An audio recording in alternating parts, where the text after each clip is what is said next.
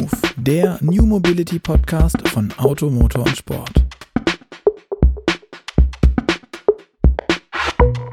Hallo und herzlich willkommen zu Move, dem New Mobility Podcast von Auto, Motor und Sport. Mein Name ist Luca Leicht und mit mir hostet diesen Podcast heute auch wieder der sehr geschätzte Kollege, der Leiter der Online-Redaktion von AMS, Gerd Stegmeier. Hallo Gerd, schön, dass du da bist. Ja, servus Luca. Ich freue mich auch sehr, dich zu hören. Ähm, und noch mehr freue ich mich natürlich auf unseren Gast, den auch heute du uns wieder eingeladen hast.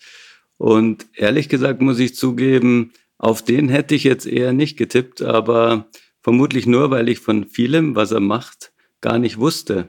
Ja, ganz, ganz viel wusste ich tatsächlich auch überhaupt gar nicht ähm, von dem, was Christian Clerici alles macht. Christian Clerici ist nämlich unser heutiger Gast und der eine oder andere wird ihn kennen aus seiner, aus den Beginnen seiner Karriere. Ähm, Moderator von Herzblatt, Glücksspirale, diversen Quizshows. Ähm, außerdem war er Unterwäschemodel, war für Tiefkühlware. Und ganz ehrlich, das hat jetzt alles ihn nicht so richtig dahin bewegt, dass ich sagen würde, das ist der Gast für Move, den wir brauchen. Aber jetzt waren wir die gleiche, eine kleine Kurve. Er war ja auch schon beispielsweise bei der Stockcar Challenge von Stefan Raab dabei. Ähm, außerdem hat einen Rennstall für historische Tourenwagen. Ähm, ist beim E-Auto-Startup, beziehungsweise beim E-Auto Abo-Startup, Wipe aus Österreich dabei. Da ist er zuständig für Content und Creation. Was das bedeutet, erzählt er uns bestimmt auch gleich. Und er macht gerade ein kleines Umbauprojekt, das glaube ich gar nicht so arg klein ist, aber dafür haben wir genug Zeit jetzt mitgebracht. Das kann er uns alles gleich erklären. Deswegen, hallo Christian, schön, dass du da bist und dir die Zeit genommen hast. Vielen Dank für die Einladung. Ähm, und äh, nahezu alles, was du aufgezählt hast, stimmt. Ähm, Gott sei Dank. Was heißt nahezu? Naja, du weißt einfach noch nicht alles, aber darüber wollen wir ja womöglich noch reden. Nein, nein, ich freue mich wirklich sehr, bei euch zu Gast zu sein und ähm, bin schon gespannt, wie wir den Bogen hinkriegen von der Karriere als Fernsehmoderator hin zum Elektroauto-Junkie. Aber ich bin bereit. Dann fangen wir doch direkt an. Äh, Tiefkühlkost, Hot Rods, Herzblatt, Autoabos. Was wolltest du werden, wenn du groß bist? Ähm, Lokomotivführer, ähm, Weltraumastronaut und Tiefseetaucher. Und aus dieser Melange gibt sich dann zwangsläufig, dass du als Studienabbrecher Herzblatt-Moderator ähm, wirst. Nein, ich habe lustigerweise, ich habe Erdöltechnik studiert. Ich wollte immer im ähm, möglichst unwegsamen Gelände, also sprich in der Tiefsee oder irgendwo im Dschungel nach Erdöl bohren. Don't ask me why today. Aber ich wollte einen dreckigen Männerberuf ergreifen und habe dann mit der Zeit festgestellt, dass man sich die Hände auch beim Fernsehen schmutzig machen kann und dort aber wesentlich ungefährlicher lebt, was sich dann im Nachhinein betrachtet auch nicht unbedingt das richtig herausgestellt hat. Ähm, und bin halt so wie durch Zufall ähm, beim Fernsehen, beim Journalismus, bei der Gestaltung, bei der Regie gelandet und habe dann dort meine Heimat gefunden. Und weil Österreich ja eher ein kleines Land ist und ähm, es nur zwei staatliche Fernsehsender damals gab, also zwei Kanäle des staatlichen Fernsehens, Privatfernsehens gab es zu meiner Zeit überhaupt noch nicht, war die ähm, Anstrengung naheliegend, einmal nach Deutschland zu gehen und dort das Glück zu versuchen. Und es hat mir Glück gebracht, zehn Jahre lang. Also ich habe die Zeit sehr genossen und wirklich ziemlich viel Zeug gemacht. Und bin dann ähm, 2004 wieder nach Österreich zurück, habe dort wohl weiter Fernsehen gemacht, aber mich halt schon auch sehr, wie schon seit früher Kindheit, mit Autos beschäftigt und wie du es schon angesprochen hast im, am Beginn, ähm, mich mit ein paar Leuten zusammengetan, die alte amerikanische Autos ähm, restauriert haben, importiert haben. Daraus ist dann eben ein Rennstall geworden für historische Tourenwagen, vorzugsweise Amis, mache ich heute auch noch. Und irgendwie ist diese Autoleidenschaft in Kombination mit Medienverständnis dann zur Gründung ähm, eines Startups geworden, das tatsächlich heute in einer sehr schönen Skalierungsphase ist und wir verticken elektrische Autoabos an B2B-Kunden und B2C-Kunden. Das war jetzt im Schnelldurchlauf. Also aber nein, was nicht korrekt war, ich war schon bei Stefan Raab und ich war dort nicht nur einfach irgendwie erfolgreich. Ich glaube, ich habe die Stocker Challenge insgesamt sechsmal gewonnen und man hat mich äh, im Umfeld von ProSieben als den Raab-Killer aus Österreich bezeichnet. Das soll mal auf meinem Grabstein stehen. Okay, jetzt haben wir ähm, das zumindest schon mal festgehalten, was auf deinem Grabstein stehen soll. Ähm, was mich interessieren würde, wir haben jetzt gesagt, du bist Eigentümer oder Mitgründer eines Rennstalls. Ähm, du hast mir vorher schon so ein paar nette Bilder gezeigt. Ich glaube, es war, war der Kuda, mhm. ähm, den du mir gezeigt hast. Ziemlich cooles Auto, war ich ein bisschen neidisch. Auf der Website habe ich dann rumgesucht, dann gab es da noch die ein oder andere Viper, ein Charger, Roadrunner. Ähm, wie wichtig ist dir das Thema Hubraum denn? Weil du hast dich auch als Elektro-Enthusiast bezeichnet und das geht ja ein bisschen gegenläufig eigentlich. Das ist wohl richtig. Also so diese, diese Philosophie ähm, Hubraum statt Wohnraum, das war so quasi der Claim der Leute, an die ich damals geraten bin. Und es hat mich einfach fasziniert. Also mich hat vor allem die Heritage amerikanischer Autos fasziniert, dass ähm, Oldtimer auch europäischer Prägung irrsinnig viel Sex haben, steht außer Frage. Aber es gab einfach so eine Zeit in meinem Leben, wo ich ähm, dieses Gefühl von acht Zylindern, die also mindestens aus sieben Litern Hubraum ihre Kraft schöpfen, einfach, das hat unbändig zu meinem, zu meinem Lebensgefühl dazugehört. Mal abgesehen davon, dass man mit solchen Autos, wenn man sie richtig auf die Straße, sprich Rennstrecke bringt, auch ähm, im Wettbewerb ähm, sich ziemlich gut gegen die Konkurrenz durchsetzen kann. Dass das natürlich Von Haus aus können die das ja nämlich nicht, Nein, also auf der Rennstrecke. Das ist ja das genau der, der Witz an der ganzen Geschichte. Die haben zwar eigentlich das Potenzial, wahnsinnig viel Kraft zu haben, aber ja. dann hört es halt auf. Das ist völlig richtig, aber man kann sich mit dem Thema natürlich auch ähm, technologisch beschäftigen. Also ich meine, an dem Barracuda von mir, der hat rund 700 PS auf der Hinterachse. Ähm, Starrachse, ähm, Detroit locker, also 100 Prozent oder nichts gesperrt hinten, hm. das ähm, keine Elektronik, das soll schon so sein. Aber das Auto war halt unten einmal komplett auseinandergeschnitten, hat dann extra auf das Auto gerechnetes Fahrwerk gekriegt. Also da sind einfach schon, schon Dinge passiert, dass man mit dem Ding auch um die Kurve fahren kann. Aber um deine Frage zu beantworten, also ich meine, von der Evolution ist es halt grundsätzlich so, dass ich, ich habe mich immer wahnsinnig für Autos interessiert. Also mein äh, Stiefvater, der sieht im Profil aus wie Jochen Rindt und hat auch, glaube ich, geglaubt, dass er Jochen Rindt ist und hat das also in seiner ähm, Autofahrerkarriere auch in vielen Konfrontationen mit der Polizei ähm, ausgespielt, dass er so aussieht wie Jochen Rindt. ähm, vielleicht habe ich da diesen Hau gekriegt. Ähm, mich immer mit Autos zu beschäftigen. Es gab wahnsinnig viele Autos in unserer Familie und Auto war immer ein Thema. Also das nur so vielleicht mal zur Vorgeschichte. Ich habe auch, seit ich Abitur gemacht habe, immer irgendwelche Oldtimer gehabt. Also egal, ob das alte Alfa Romeos waren oder alte Minis, alte Mercedes. Ich bin immer mit irgendwelchem alten Zeug viel lieber gefahren als mit modernen Autos. Das war aber zu einer Zeit, wo Elektromobilität ja noch nicht einmal auf irgendeiner Agenda stand. Und das mit dem Hubraum ist natürlich ein Widerspruch äh, zur Elektromobilität. Aber jetzt ähm, könnte ich natürlich ganz schnell diese Brücke schlagen, dass ja Alltagsmobilität mit einer Mobilitätsfaszination für Oldtimer und Heritage überhaupt nichts zu tun hat. Also man muss die Diskussion über die Mobilitätswende und ich sag mal einen Qualitäts-, Lebensqualitätswechsel im Verkehr schon trennen von ähm, Liebhaberei und Alltagsmobilität. Also die Dinge haben einfach überhaupt nichts miteinander zu tun. Deshalb mhm. ähm, lasse ich mich auch ganz gerne auf solche Fragen ein, weil nur weil ich den ein oder anderen Achtzylinder in der Garage stehen habe, hat das überhaupt nichts mit meinem Engagement oder meiner grundsätzlichen Einstellung im Zusammenhang mit der Mobilitätswende zu tun. Wenn du es gerade schon ansprichst, was für Autos hast du denn da stehen, die du mit uns teilen wollen würdest? Ich habe, ähm, was ich sehr liebe, einen ähm, originalen ähm, BMW M6 aus dem Jahr 1984 ohne Katalysator, versteht sich. Ich habe einen 1972er Roadrunner GTX, ähm, einen von 219 jemals gebauten mit ähm, Viergang Hörst Handschaltung, deshalb auch so selten, in Triple Black. Ja, das hat Hubraum, das Auto. Ich habe ein äh, 2 Liter äh, ähm, Bertone GTV äh, Coupé an Alpha ich habe einen W116er Mercedes, also eine alte S-Klasse aus dem 74er Jahr. Ähm, ich habe eben diesen, diesen Barracuda, dieses, also es ist eigentlich mein Lieblingsauto, wenn man es im wirklichen Leben nicht verwenden kann. Und ähm, weil im wirklichen Leben das Fahren mit Oldtimern eigentlich fast nur noch bei bestimmten Veranstaltungen ähm, Sinn macht, auch in meiner Rolle als Role Model für bestimmte Dinge, die ich jetzt tue. Also das sind so, ich sage mal, die, der, der kleine Kreis meiner Autos, die übergeblieben sind, die ich wirklich sehr mag. Ähm, die Tatsache, dass ich halt mit Jungs zusammen bin, die 30, 40 Autos in der Halle stehen haben, weil sie es halt professionell abwickeln, das mhm. Oldtimer Restaurationsgeschäft. Also ich habe sehr viel Zugriff auf tolle Autos, aber ich besitze nicht mehr so viel und bin ehrlich gesagt auch nicht so ein wahnsinniger Fan mehr von Besitz. Hm. Ähm, und was fährst du jetzt gerade im Alltag? Ich fahre jetzt mit einem Tesla Model Y. Ähm, das ist mein Alltagsauto. Und ähm, über diesen Alltag gibt's ähm, sehr viel zu berichten, wenn es darum geht, Vorteile aufzulösen. Ich habe natürlich ähm, dadurch, dass wir bei Vibe, wir sind ein, ein, Anbieter, der markenfrei ist. Wir haben also praktisch alle Marken, alle Modelle im Programm. Ist ein Prinzip, das, ähm, glaube ich, auch deshalb so gut funktioniert, weil wir halt ähm, ein Programm oder ein Modell anbieten, das einen Fixpreis drunter hat. Also wir, das Geschäftsmodell dahinter ist, du kriegst jedes Elektroauto bei uns ähm, mit einer Laufzeit von sechs Monaten plus. Also wir haben extra darauf geachtet, dass die Laufzeiten ähm, auch möglichst kurz sind, um Menschen halt mal das, äh, die Möglichkeit zu geben, das auszuprobieren, weil das ist meine Erfahrung.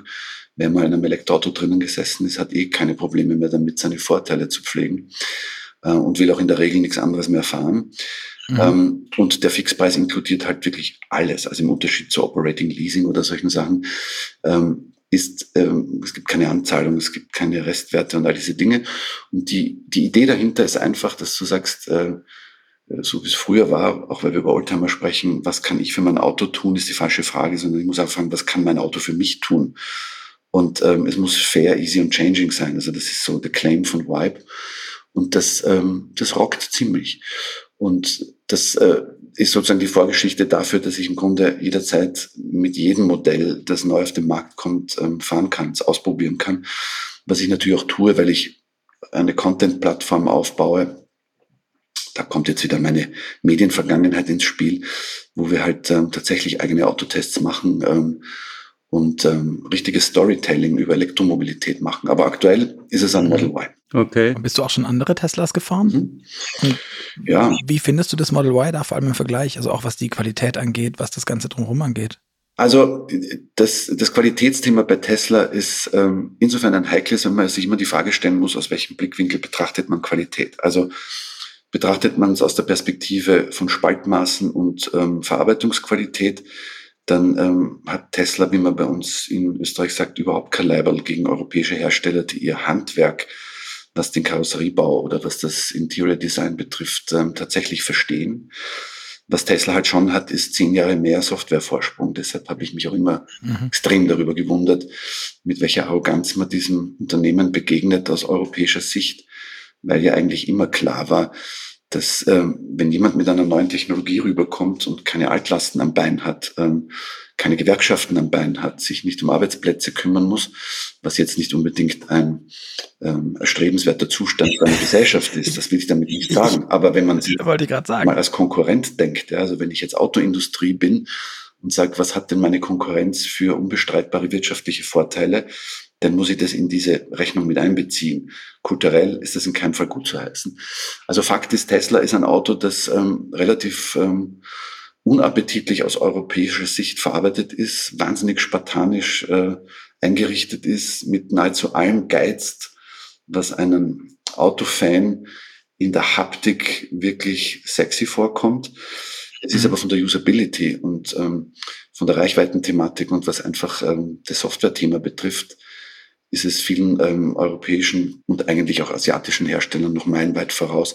Und das ist der Grund, warum ich gerne mit Teslas fahre, weil das Vorurteil gegen mangelnde Reichweite bei Elektromobilität aus dem Weg zu räumen, macht man am besten, indem man jemandem zeigt, setz in das Auto rein, fahr wie ein normaler Mensch und du kriegst halt 500 ehrliche Kilometer auf die Uhr. Und wenn du es an den Supercharger hängst, die es überall gibt, sind halt in 20 Minuten 300 Kilometer drinnen das ist ähm, für die Botschaft, was das Thema Elektromobilität grundsätzlich betrifft, schon mhm. ein Riesenargument. Du hast vorher schon gesagt, dass ähm, Vibe vielleicht auch aus solchen Gründen ähm, gut funktioniert. Kannst du da Zahlen nennen? Wie viel, wie viel Autos, äh, Autoabos ähm, habt ihr schon vergeben quasi oder verkauft?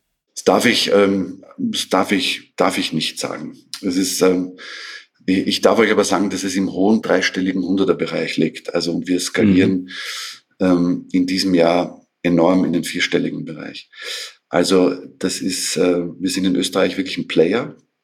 Wir sind in Österreich sicher der größte Abnehmer äh, von Fahrzeugen aus der VW-Gruppe. Und ähm, die äh, Klientel oder die, äh, ich nenne das eigentlich viel lieber Community. Also ich spreche in den seltensten Fällen gerne von Kunden weil ich glaube, dass ähm, alles, was mit Elektromobilität und ihrer Praxis zu tun hat, im Augenblick mehr ein Community-Thema ist, also ein bisschen so wie früher Motorradfahren, wo sich die Leute heute noch grüßen, ähm, mhm. allerdings nicht mehr so sattelfest sind wie früher und dann, wenn sie eine Hand vom Lenker nehmen, echt schon Themen bekommen. Ähm, ich habe das Gefühl, dass Elektromobilität, auch wenn man sich die Marktdurchdringung anschaut, also wir, die wir in einer Blase leben, haben das Gefühl, mit Blick auf die Zulassungsstatistiken, Wahnsinn, das explodiert. Aber wenn man das natürlich im Gesamtmarkt betrachtet, darf man schon ein bisschen realistisch sein. Und diese einstelligen Prozentanteile sind halt immer noch ein Spiegel dafür, dass das ganz am Anfang steht. Deshalb muss ich selber immer ein bisschen aufpassen, weil ich so in einer Blase lebe und das Gefühl habe, fährt eh schon jeder elektrisch. Ähm, ich rede deshalb gern von einem Community-Thema, weil diese ganze Philosophie einer Mobilitätswende in einer Gesellschaft hat, glaube ich, etwas mit einem gemeinsamen Lusterlebnis und einer gemeinsamen Anstrengung zu tun und nicht in erster Linie mit einem Geschäftsmodell.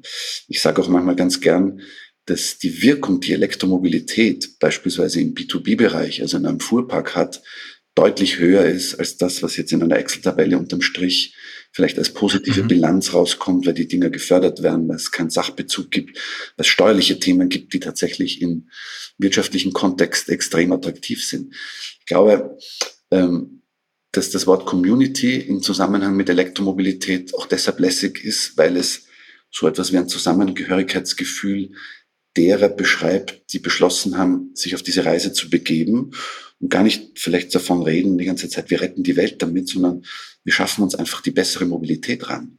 Also vielleicht geht es ja auch gar nicht mhm. ständig darüber zu diskutieren, ob Elektromobilität der Schlüssel zur äh, CO2-Vermeidung im gesamten Verkehr, den wir uns vorstellen können, ist, sondern vielleicht ist Elektromobilität vor allem einmal der Einstieg in ein Umdenken, was unser Mobilitätsverhalten betrifft und mhm. hat vielleicht viel mehr Einfluss auf unsere äh, Mobilitätskultur, als ähm, wir uns jetzt überhaupt vorstellen können. Deshalb würde ich eigentlich oder umarme ich immer gern die Community derer, die das ähm, geil finden. Mhm. Aber glaubst du nicht, dass, dass Mobilität für viele Leute einfach auch nur so ein Mittel zum Zweck ist und gar nichts, wo man sich auch miteinander verbinden will? Motorradfahren ist ja genau das eigentlich nicht. Motorrad ist Fahren aus Spaß und nicht zur Arbeit, mhm. also für sehr viele Leute. Aber ich meine, ich kann mir schwer vorstellen, dass sich auch eine Busfahr-Community abbildet, nur weil ich so ein, so ein keine Ahnung, Monatsticket habe. Also ich habe noch nie jemanden an der Bushaltestelle gegrüßt, weil ich weiß, er muss jetzt auch nicht beim Kassierer zahlen oder beim Busfahrer zahlen. Ja. Also, und es gibt ja auch viele andere Hersteller, mir fällt jetzt gerade zum Beispiel Link Co. ein, mit dem wir, ähm, hatten wir schon mal mit ähm, Alain Fisser gesprochen, mhm. der auch so eine Community um die Marke, um die Idee aufbauen will. Mir erschließt sich aber noch nicht so ganz, warum die Leute überhaupt miteinander reden wollen. Gut, also ich meine, das Beispiel mit, der, mit dem Bus, ähm, dazu gesagt, das ist immer eine Community, weil kein Mensch fährt allein im Bus. Also da könnte man schon grundsätzlich sagen, wenn sich Busfahrer nicht als Community verstehen, dann ist äh, das ganze Beförderungsprinzip missverstanden. Aber ich weiß natürlich, worauf du hinaus willst. Du hast recht, ähm, Motorradfahren ist ein Lusterlebnis, ähm, dient in den seltensten Fällen der Alltagsmobilität aus zwingenden Gründen, zumindest in unserem Kulturkreis, ähm, schon allein wetterbedingt. Aber das stimmt, ja. Ich denke, dass das ja äh, sowieso eine Tendenz ist, die man über die man nachdenken kann. Also warum Autofahren per se kein Lusterlebnis sein soll. Ich glaube, dass diese moralisierende Kultur in den letzten, ich sage jetzt mal 20 Jahren, also als das begonnen hat, dass das Auto als Feindbild identifiziert worden ist, in vielerlei Hinsicht. Also Lärm, Gestank, Verkehrstote. Das Auto ist ein Thema, über das wahnsinnig viel polarisiert wird, über das wahnsinnig viel Politik gemacht wird. Die Vernetzungen zwischen Politik, Autoindustrie und Gesellschaft sind so enorm, dass sie eigentlich unentwirrbar schienen. Und alle Themen, die wir mit klassischer Mobilität haben, alle Veränderungen, die damit einhergehen hätten sollen, sind im Grunde genommen immer wieder an den gleichen Kreisläufen gescheitert.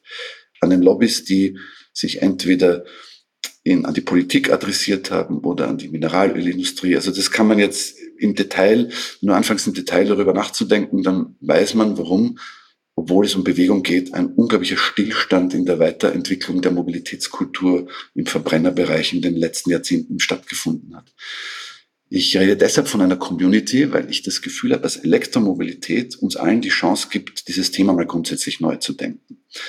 Elektromobilität ist eine saubere Mobilität. Das heißt, Fahrspaß, und der ist mit einem Elektroauto, also bei aller Liebe zum Verbrenner, für schmales Geld deutlich intensiver als im Verbrennungsbereich. Also Beschleunigungswerte mit einem Elektroauto für schmales Geld da musst du im Verbrennerbereich also schon in die in Richtung Supersportwagenliga gehen und auch dementsprechend mhm. Kohle hinlegen. Also ich meine das, ähm, ich meine das eigentlich fast ein bisschen ähm, übergeordnet im Zusammenhang mit, mit Veränderung, warum ich von einer Community spreche. Ähm, wenn wir uns den Spaß am Autofahren sukzessive ausreden lassen, obwohl wir ihn eigentlich gern erleben möchten, dann haben wir jetzt mit Elektromobilität ähm, plötzlich wahnsinnig viele gute Argumente dafür, dass das so sein darf, weil Fahrspaß ja plötzlich nicht mehr der Umwelt schadet. Fahrspaß mhm. plötzlich ähm, nicht mehr konnotiert ist ähm, mit unfassbar viel Geld und Reichtum und Arroganz und Überheblichkeit und Breit und Auspuffrohre und Laut und Röhren. Also plötzlich kannst du, also mit, ich sage jetzt mal, ich, ich nenne ja immer ganz gern Tesla oder wir können auch ein Audi e-tron GT hernehmen, ja. Also das ist schon ein Auto, das richtig was kann oder ein Porsche Taycan. Mhm. Also das ist Lusterlebnis pur. Bloß, dass diese Autos halt eigentlich fast keine Insignien mehr dessen mitschleppen, ähm, die früher genau diese, diese Ambivalenz erzeugt haben zwischen, äh, ja, ähm, lauter Verrückte. Äh, also, wie soll ich sagen? Nein, nein, ich sag's genau so. Also ich halte Elektromobilität sogar zu einem Schlüssel, die Leidenschaft fürs Automobil auf eine zeitgemäße Ebene zu bringen und vermute, dass wir damit sogar das Verständnis für Heritage ähm, wieder größer machen, weil ja plötzlich nicht mehr so viele Feinde auf der Straße sind, die im Alltag unserer Welt in die Apokalypse fahren. Ja. Also, deshalb ähm, finde ich, ist das ein Community-Thema. Ob die Leute jetzt untereinander alle ständig miteinander reden oder kommunizieren, ihr Problem, wie in allen anderen Communities auch.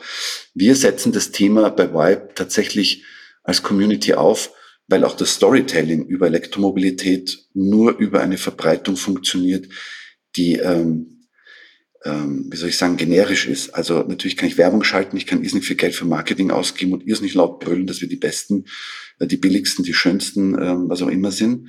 Aber viel spannender ist es, die Geschichte mit einer, einer Entwicklung zu erzählen, mit den Protagonisten, die deine eigene Community sind. Also das verselbstständigt sich ja. Und äh, mhm. das ist bei Vibe auch eine meiner Hauptaufgaben, das halt ähm, zu, ähm, in die Wirkung zu bringen. Und das funktioniert wirklich gut. Seid ihr schon eingeschlafen? Nee, alles gut. Noch nicht. ähm, wenn, ähm, ich fand es super spannend zu hören, aber wenn ich jetzt nochmal zurückblicke, du hast ja schon gesagt, ihr seid in Österreich womöglich einer der größeren Abnehmer für VW Elektroautos. Ähm, ich stelle mir jetzt schon so vor, dass die Autos, wie das im klassischen Leasinggeschäft auch so ist, dann quasi alle euch gehören. Das heißt, am Ende des Tages ähm, steht ja doch ein, ein Haufen Geld dahinter. Mhm. Ähm, wo kommt es in eurem Fall her? Und ähm, wie skaliert es jetzt so, sage ich mal, als Businessmodell für euch? Weil wenn man jetzt so auf die, die Webseiten schaut, also so ein Auto-Abo hat natürlich viel Charme, dass ich weiß, okay, es kommt jetzt nichts mehr dazu aber die, die Kosten, die ähm, da erstmal stehen pro Monat, die mögen ja viele vielleicht auch abschrecken. Also weil das halt dann doch eine große Summe ist, die, die halt auch alles beinhaltet, was man sich sonst vielleicht ein bisschen schön rechnen kann. Mhm. Also ähm, die Frage ist halt, wo kommt ähm, das Geld ähm, bei euch her und ähm, wo kommt es bei den Kunden her? Also das Geld bei uns ähm, kommt ganz klar aus der Hand von ähm, strategischen Investoren, die ähm, die Upside und die Skalierbarkeit eines solchen Unternehmens ähm, vor Augen haben. Ähm, damit ist die Frage, soweit man sie im öffentlichen Raum über ähm, Finanzierungsgebaren eines Unternehmens beantworten kann, äh, beantwortet. Ja. Was die, die Kosten betrifft, die an die User weitergegeben werden, das ist äh, ein ganz ein interessantes ähm, Spiel und Thema. Ähm, du hast es ja zwischen den Zeilen schon angesprochen, also diese Total Cost of Ownership Rechnung, die sich ja sehr leicht vermeiden lässt, indem man halt ignoriert, dass man so und so viel für ein Auto beim Leasing angezahlt hat und am Schluss so und so viel einfach nur hinlegen muss, damit das Auto in den eigenen Besitz übergibt. Ähm, oder wenn ich das Auto kaufe, das Wertverlustthema, es ist das ist der Mensch. Also wenn ich jetzt einfach mal die Kohle hingelegt habe und die ist weg, dann rechne ich diese Kohle natürlich nicht mehr, sondern sehe nur die laufenden Kosten. Und die sind natürlich, wenn man sie ins Verhältnis zu einem Abo-Preis oder zu einem, einer Leasingrate setzt, äh, unverhältnismäßig hoch. Wir werden aber auf Dauer ähm, keine Lösung finden, wenn ähm, Menschen nicht auch die Bereitschaft haben, die tatsächlichen Kosten für ein Auto zu rechnen. Ähm, ich, weiß nicht, wie weit wir uns da jetzt äh, vertiefen wollen in das Thema. Das, das Automobil ist seit sehr vielen Jahren ja ein Produkt, das beim Kunden eigentlich, wenn es dort ankommt, beim Händler schon mit einer Negativmarge verkauft wird. Also alles, was ähm, über den automobilen Händlerladentisch geht, lässt sich eigentlich finanziell nur darstellen darüber, dass die Servicebetriebe oder der Werkstattkreislauf das Geld zurückverdient. Das ist ähm, jedem, der nur zwei Semester Wirtschaft studiert, klar. Das ist ein Modell ähm, oder ein Wirtschaftsmodell, das an sein Ende gekommen ist. In dem Moment, wo das klar ist und Fahrzeuge wieder das kosten müssen, was sie eigentlich kosten müssen, dann muss man sich auch Gedanken darüber machen, wie bepreist man sie. Und das ist ähnlich wie mit Flugtickets. Ne? Also das sehe ich sehr oft beim Leasing. Ich habe ja auch oft Leute, die sagen, ja, wie kann das sein? Äh, bei euch kostet das Auto 600 im Monat und dort kriege ich das für 356. Und dann kommt da noch was dazu und da kommt noch was dazu und da kommt noch was dazu. Ja, und die Anzahlung auch und dieses auch. Ich glaube, dass wahnsinnig viel Energie ähm, jetzt vergeudet ist, ähm, ständig über den Preis zu erklären, warum etwas teurer ist als etwas anderes. Ich glaube, dass alle gerade von selbst draufkommen, ähm, dass sich hier etwas ändert. Also auch die Leasingfirmen selbst kommen drauf, dass sich da was ändert. Nur, dass sie in der Regel keine Ahnung von Elektroautos haben. Und unser Unternehmen besteht nur aus Leuten, die sich mit nichts anderem als Elektromobilität beschäftigt haben. Das heißt, die Darstellbarkeit solcher Preise erschließt sich natürlich jetzt im ersten Schritt im B2B-Bereich, wo wir auch unsere meisten ähm, Abnehmer haben, mhm. weil jeder Fuhrparkmanager, der rechnen kann, sieht, dass unterm Strich so ein Abo-Modell deutlich billiger ist als alles, was es bis jetzt gegeben hat. Ähm, so kommen wir in die Menge und so kommen wir natürlich am Ende auch in die Transparenz, weil äh, jedes Fahrzeug, das im Fuhrpark läuft, wird ja auch von einem Menschen gefahren, der auch Privatauto fährt oder das Fahrzeug dann auch privat benutzt. Der fährt also damit nach Hause. Ähm, der Nachbar sieht das und plötzlich steht als Statussymbol nicht mehr ein fetter Audi A6 äh, als Gehaltserhöhung in der Auffahrt, sondern ähm, ein Elektroauto. Und jetzt beugt sich der Nachbar über den Zaun und sagt, hey, ähm, ist das wirklich so ein Schaß, wie alle sagen? Oder ist das wirklich so geil, wie alle sagen? Hat das wirklich Reichweite oder keine?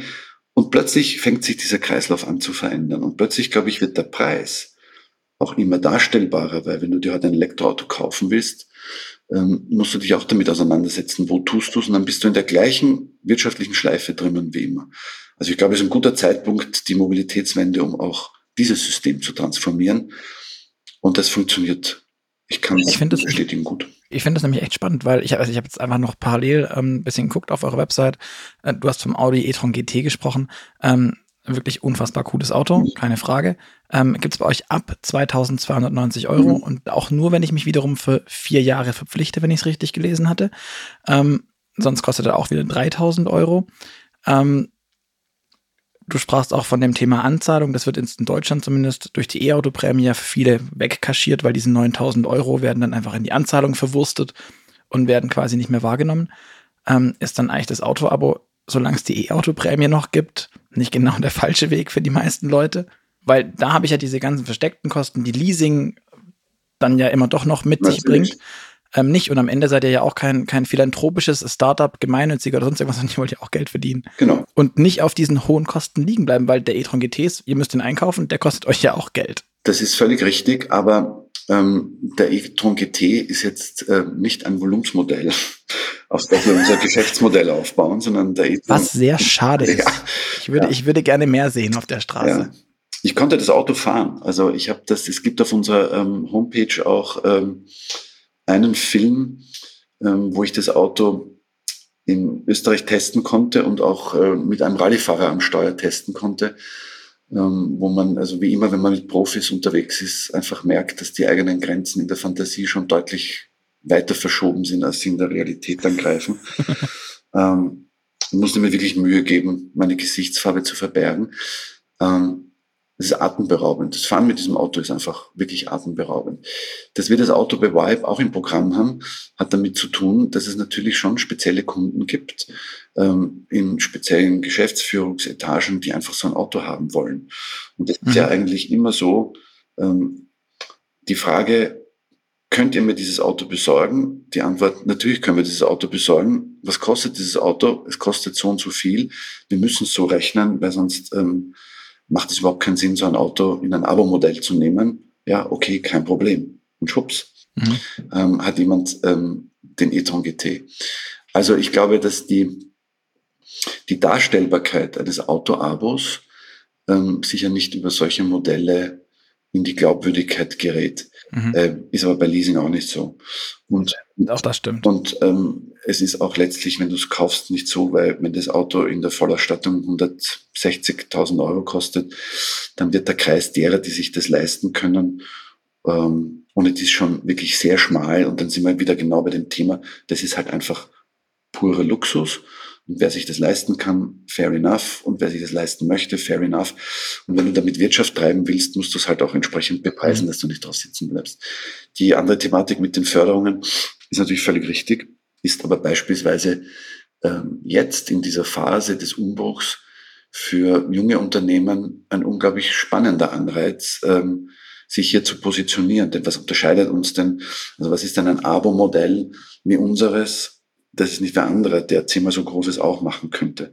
Also was wir weder finanziell stemmen könnten, noch was wir reichweitentechnisch stemmen könnten. Mhm. Damit sind wir wieder genau bei dem Punkt, dadurch, dass Elektromobilität ähm, äh, bei uns gefördert wird ähm, und wir die Autos alle zu den gleichen Preisen einkaufen, aber natürlich eine deutlich schmalere Infrastruktur haben, als jetzt meinetwegen eine Herz oder eine Sixt oder wenn immer mal da jetzt als äh, mhm. äh, nebulosen Konkurrenten sehen könnte, ähm, kochen wir alle mit dem gleichen Wasser. Und das ist natürlich für einen Skalierungseffekt eine wunderbare Sache. Deshalb ist die Förderung, wenn du jetzt nicht quasi den grundsätzlichen Widerspruch ansprichst, ob es eigentlich richtig ist, etwas zu fördern, ähm, wo man die Förderung dann wieder abzieht und quasi den Anreiz für das Umdenken nur über ein Fördermodell schafft, ja. Aber da brauchen wir einen eigenen, eigenen Podcast dazu, um das glaube ich auch, ja. darüber zu sprechen.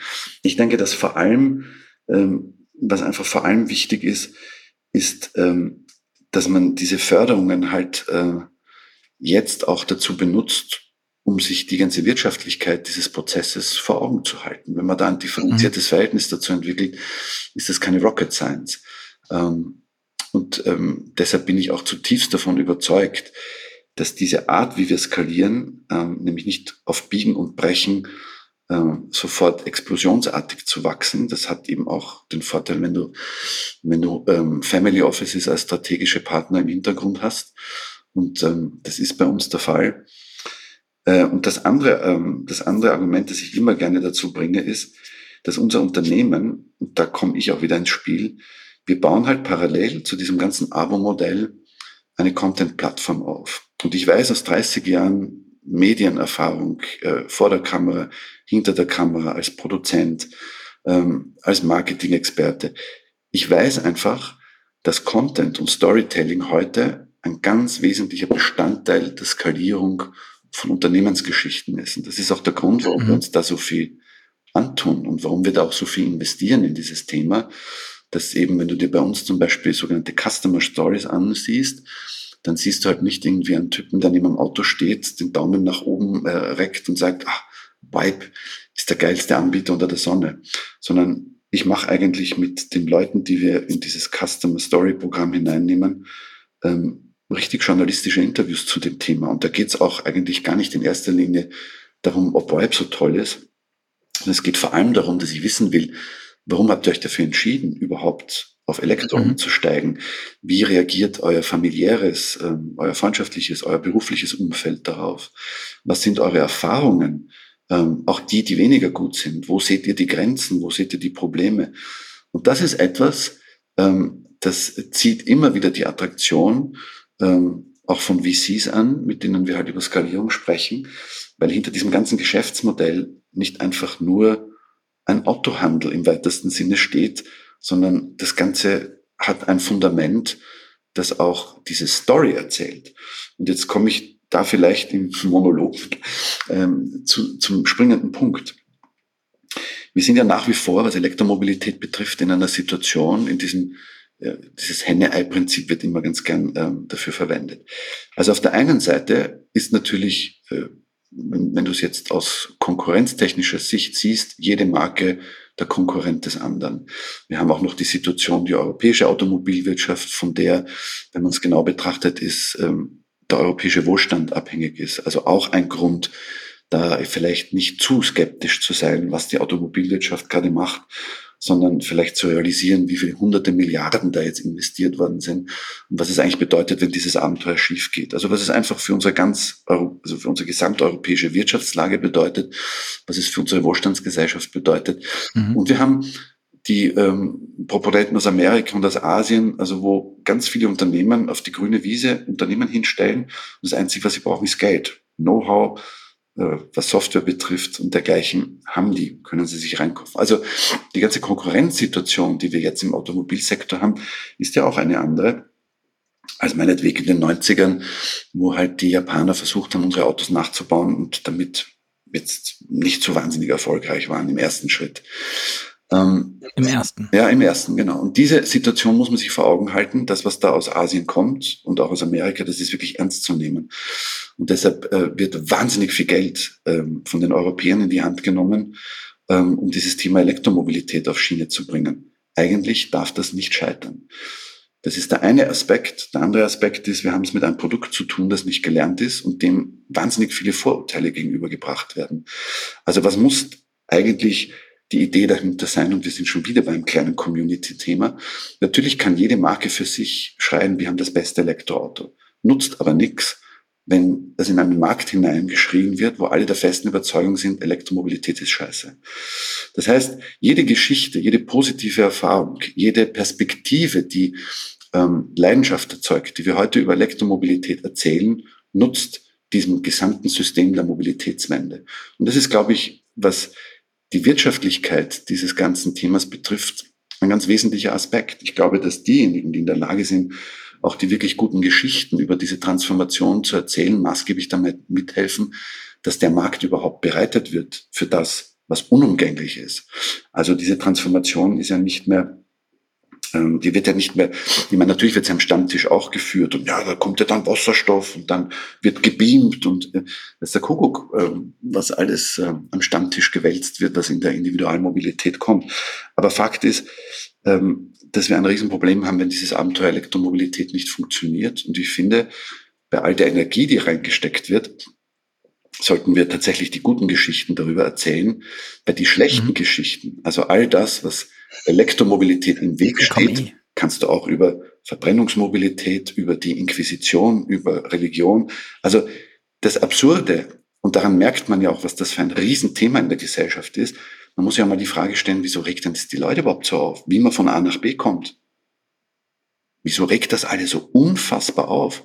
Also das heißt, das muss irgendwo an eine Substanz gehen. Also die einen, die sagen, man wird mir was verbieten, meinen Verbrenner verbieten, die anderen, die sagen, man nimmt ihn mir vielleicht sogar weg, man bestraft mich dafür, ich darf nicht mehr fahren. Also das Thema Enteignung schwebt im Raum. Mhm. Die anderen, die sagen, dafür werden äh, Rohstoffe verwendet, wo äh, auf, irgendwo auf der Welt unsägliches Leid ähm, geschieht. Ähm, sag so jemandem mal, dass ähm, es vermutlich nie ein Produkt von der technischen Komplexität eines Autos geben wird, wo nicht irgendwo irgendein Raubbau an irgendetwas ähm, entstehen wird. Ähm, verwickel dich nicht in Diskussionen über Ökologie mit Menschen, die jetzt plötzlich völlig ausblenden, dass wir ähm, seit dem Zweiten Weltkrieg in eine Wirtschaftssituation, Abhängigkeitssituation äh, geschlittert sind äh, von Erdöl. Ähm, ein Thema, für das, um das Kriege geführt werden. Also ich glaube, dass wir das, es geht nicht darum, aus, also das auszublenden. Aber ich glaube, es ist nicht der richtige Zeitpunkt, eine Entwicklung, die ich als extrem positiv empfinde, jetzt ähm, dadurch zu torpedieren, dass wir uns mit diesem, mit diesem Kleingeld beschäftigen, mit dieser, mit dieser kurzsichtigen Diskussion, die eigentlich wahnsinnig egozentrisch ist und nur ein paar Meter vor unsere Füße schaut. Ich bin auch sehr skeptisch, wenn jemand sagt, Elektromobilität rettet die Welt. Das stimmt einfach nicht. Natürlich mhm. rettet Elektromobilität nicht die Welt. Ähm, wir retten im Übrigen alle nicht die Welt, sondern wenn, schaffen wir uns Bedingungen für eine lebenswertere Welt, in der wir leben. Also wenn retten, müssen wir uns selber retten. Die Welt, der Welt ist es also deutlich egal, womit wir von A nach B fahren. Und uns sollte es vielleicht auch nicht so wichtig sein, ständig darüber zu diskutieren, was richtig und was falsch ist, sondern also einfach mal auszuprobieren und zu überlegen, was sind meine Benefits davon? Ähm, und damit schließt sich der Kreis. Also ich glaube, dass wir in einer gewissen Notwendigkeit sind und das werdet ja ihr aus eurer Praxis, ähm, aus eurer journalistischen Praxis auch kennen. Ihr testet, ihr redet mit wahnsinnig vielen Leuten.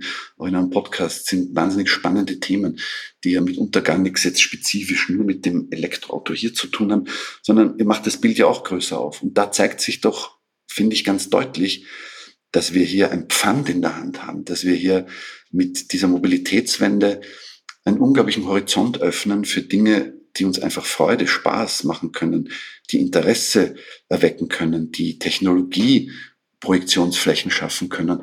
Also ich muss mir das nicht schönreden, nur weil ich bei Vibe engagiert bin und wir Elektroautos machen, sondern ich empfinde es eigentlich fast als Privileg, in einer Zeit zu leben, wo ich mit der Erfahrung, die ich habe und den Möglichkeiten, die ich habe, so etwas Epochales äh, miterleben zu können, weil ich behaupte schon, dass der Umstieg auf Elektro also nichts Kleineres ist als der Moment, dass der Mensch vom Pferd ins Auto gestiegen ist. Sehr schönes Plädoyer. Ähm, ich will vielleicht auch noch ähm, eins, eins nachlegen, weil der Luca sich natürlich sehr plakativ den e-tron GT bei Vibe ausgesucht hat. Ich habe aber auch gesehen, dass der ID3 zum Beispiel so ab 500 Euro, äh, wenn ich es richtig im Kopf habe, zu haben ist. Äh, wenn man das jetzt mal kurz hochrechnet, ne, zwölf Monate, 500 Euro sind schon wieder 6000 Euro.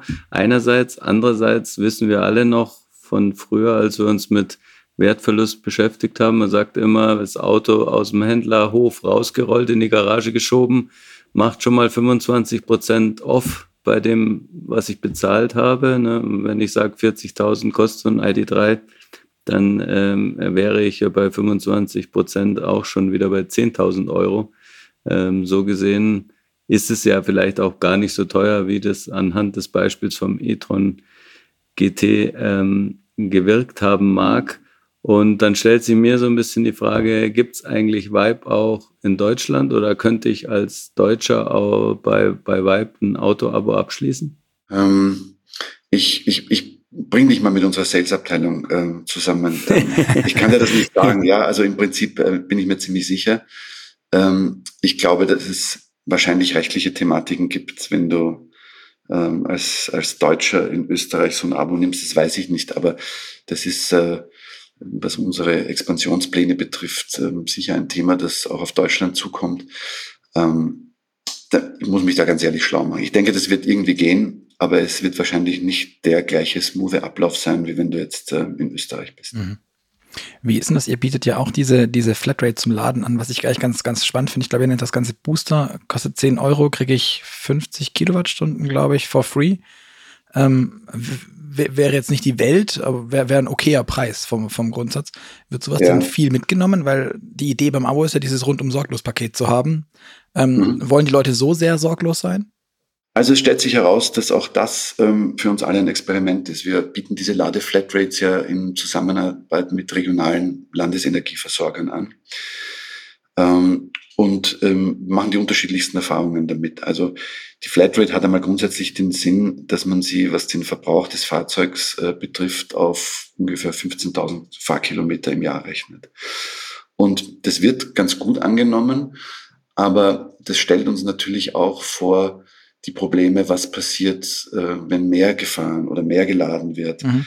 Ähm, der, der, Grund, warum wir das machen, ist, wir wollen das auf jeden Fall im Programm haben, damit wir ähm, etwas im Angebot haben, was, wie du richtig sagst, diese, diese Idee der, des rundum sorglos Pakets unterstützt. Aber gleichzeitig ist es natürlich auch ein unfassbarer Erfahrungsgewinn, den wir da in Zusammenarbeit mit den Energieversorgern äh, machen, die ja das Thema Elektromobilität auch als etwas Neues, ein neues Geschäftsmodell, mhm. ein neues Kapazitätsthema lernen müssen. Ähm, also auch da um auf, auf meine, meine vorherige Aussage zurückzukommen, warum das ein Community-Thema ist. Es gibt erstaunlicherweise in diesem ganzen Zusammenhang plötzlich viel mehr Schulterschlüsse, die früher undenkbar gewesen wären, ähm, weil die Lust oder auch die Notwendigkeit, diese Erfahrungen zu sammeln, mehrere Proponenten betrifft mhm. und ähm, plötzlich sehr viel Spielraum dafür da ist, etwas auszuprobieren, ohne dass man sofort dieses knallharte Geschäftsmodell hinterlegen muss. Also wenn wir dann nicht mit innerhalb eines Jahres so und so viel Kohle verdienen, mhm. ähm, dann trennen wir uns, dann können wir das nicht machen. Das, was wir eigentlich mit Boost vor allem machen, abgesehen davon, dass es halt auch äh, gut genutzt wird. Ähm, wir, wir sammeln damit wahnsinnig viel Erfahrung. Ähm, was muss eine Flatrate tatsächlich können? Wie stimmst du das ab, dass die Flatrate äh, funktioniert, wenn du zu Hause lädst, wenn du öffentlich lädst, wenn du am Arbeitsplatz lädst? Da kommen auch wieder ganz neue Steuerthemen dazu mit mhm. äh, ähm, geldwerten Vorteilen. Wenn du beim Arbeitgeber lädst, kann man das mit der gleichen Ladekarte machen. Also all diese Themen, die ja sehr umfangreich sind mittlerweile, lassen sich über, über solche Kooperationen und solche Geschäftsmodelle ähm, auch für uns sehr interessant darstellen. Und der Kunde ist erstmals nicht derjenige, auf dessen Buckel das halt ausprobiert wird, sondern wir sagen, okay, wir gehen halt jetzt einmal in das Risiko, dass man jemanden sanft daran erinnern muss, dass jetzt, jetzt ist aber genug geladen in diesem Monat. Ähm, mhm. ähm, wir hauen dann nicht irgendwie plötzlich irgendwelche Strafzahlungen drauf. Ähm, sondern das ist einfach eine Fair Use Policy, die aber äh, letztlich auch ganz gut äh, verwendet wird. Denn und dann, ganz ehrlich, wenn, wenn ich dir jetzt eine Flatrate für Benzin gebe, dann kannst du jede Nacht zur Tankstelle rennen und dir die Kanister füllen. Das ist halt mit einem Elektroauto ein bisschen schwierig. Also da kannst du halt nur das reinfüllen, was in die Batterie passt und ähm, wenn du das nicht verfährst, dann kannst du da nichts reinfüllen. Ja, also das heißt, das Risiko, dass jemand dich mit einer Flatrate für äh, Ladestrom über den Tisch zieht, ist überschaubar. ja, sehr schön. Ähm, jetzt haben wir ja viel gehört, wie du dein Geld verdienst inzwischen. Ähm, aber wir wollten auch noch drüber sprechen, wie du es womöglich wieder ausgibst. Ähm, und da ist uns aufgefallen, dein Porsche 914 Projekt. Mhm. Wenn wir es richtig gesehen haben, ihr wollt aus, aus dem Porsche, der nicht umsonst jetzt VW Porsche hieß, ein, ein ganz begehrenswertes Elektroauto machen. Mhm. Ähm, und dann lässt ihr quasi abseits der Fahrgestellnummer quasi kein Kubikzentimeter mehr Blech mehr so, wie er war. Und am Ende wird alles knallgrün. Und das Ganze heißt dann Electric 914. Ähm, was ist genau äh, Zweck und Ziel des ganzen Projekts? Also der 914 Electric ähm, stammt eigentlich ähm, aus der Geschichte, dass meine Schrauber schon angefangen haben, alte Autos zu elektrifizieren, als das in, der, in dieser Gesellschaft oder Community noch sowas wie Hochverrat war. Mhm. Das liegt daran, dass der Didi Sergel Huber, der auch klassisch mobil betreibt, ähm, ähm, einfach ein Prototypenbauer, ein Erfindergeist, ein unglaublich wacher Geist ist und sein Sohn, der Alex, äh, sich halt mit Elektronik, Programmierung, BMS-Systemen und all diesen Dingen schon zu einer Zeit auseinandergesetzt hat, als das wirklich noch so ein bisschen ähm, Rocket Science war. Und da haben die als erstes einen alten Essex ähm, elektrifiziert mit Tesla-Batterien. Und ähm, dann kam ein, eine 356er Porsche Replika dazu. Ähm, und ich habe alle meine Oldtimer bei ihm stehen und ähm, er betreut auch äh, mein Rennauto. Und ist so ein Typ, der eigentlich jedes Mal, wenn ich ihn sehe, sagt, du, ich hätte da wieder eine Idee, ich habe da noch eine Idee. Und ich kann ja gar nicht sagen, ich habe ähm, vor Jahren einmal einen 914er gekauft, ähm, also wirklich in einem ganz erbärmlichen Zustand, ähm, mit dieser vagen Fantasie, dieses Auto mal zu elektrifizieren. Warum ein 914er? Weil der 914 4er ein Auto ist, das ähm, alle Kriterien, alle sinnvollen Kriterien für eine Elektrifizierung erfüllt. Also mal technisch ist es ein leichtes Auto. Das heißt, ähm, ich muss da mal keine ähm, Fahrleistungen produzieren über unfassbare Batteriemengen und Leistungsmengen. Es ist ein Auto, das du nur bedingt im historischen Kontext vergewaltigen kannst, weil es sind 120.000 Stück davon gebaut worden und der 914.4er gilt also, wie du ja auch eingangs schon zwischen den Zeilen gesagt hast, jetzt nicht als die, ähm, die sinnvollste Wertanlage, wenn man Oldtimer kauft. Gleichzeitig ähm, gibt es einen 914.6er. Und dieses Auto wird teilweise in Preiskategorien äh, gehandelt, die jenseits von Gut und Böse sind. Also kannst du auch mhm. 350.000 Euro für sowas ausgeben, wenn das eine Brennhistorie hat. Das heißt, die Heritage dieses Fahrzeugs, die Wahrnehmung dieses Fahrzeugs erfüllt trotzdem alles, was man sich von einem Oldtimer erwartet. Und gleichzeitig ähm, habe ich ein relativ übersichtliches Fahrzeug, auch in technischer Hinsicht, ähm, aus dem ich im Grunde ein neues Auto bauen kann.